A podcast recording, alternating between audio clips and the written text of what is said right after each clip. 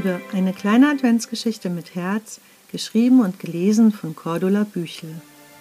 Vierte Zwölfte. Der neue Tag ist für mich ein Neubeginn.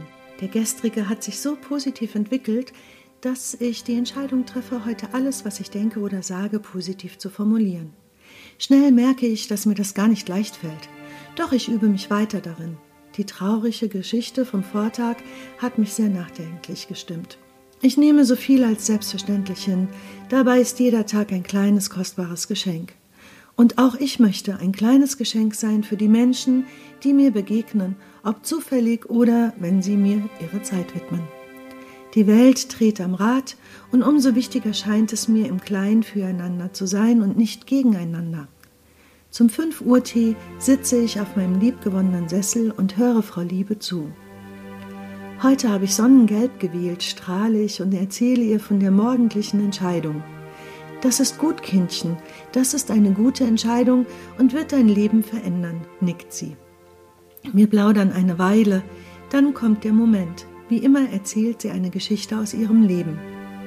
Es wohnte ein alter Mann in unserem Ort, der etwas gebrechlich und nicht so gut zu Fuß war. Deswegen ging er nicht so oft vor das Haus. Er lebte allein und sehr zurückgezogen und wegen seines Handicap konnte er sich auch nicht so gut um seinen kleinen Garten kümmern.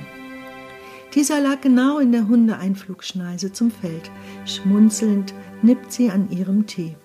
Es gab Menschen, die ihren Hund erlaubten, dort sein Geschäft zu verrichten. Ausgerechnet auf seinem kleinen Rasenstück, das nur von einem alten Baum bewohnt war.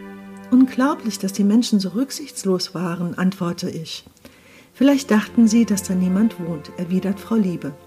Was hat er gemacht? Hat er sich gewehrt? frage ich. Ja, das ist wahrlich sonderbar.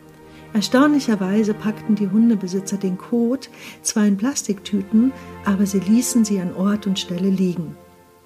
Der Mann nahm diese und hing sie an den Baum.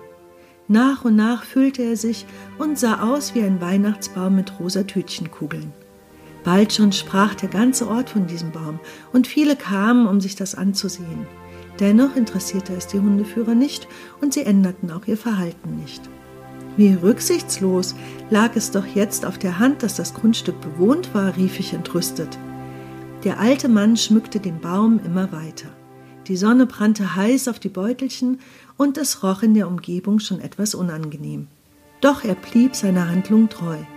Er beschwerte sich nicht, er regte sich nicht auf, er handelte auf seine Weise. Eines Tages geschah dann das Wunder. Ein Wunder, neugierig beuge ich mich leicht nach vorne. Die Wiese blühte voller bunter, schöner Blumen. Der Vorgang entwickelte sich schleichend und sehr zart.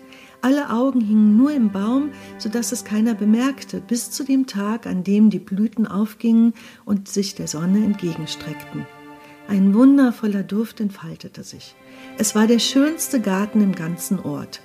Der Duft zog weit durch die Gassen, Bienen, Hummeln und Schmetterlinge gesellten sich dazu.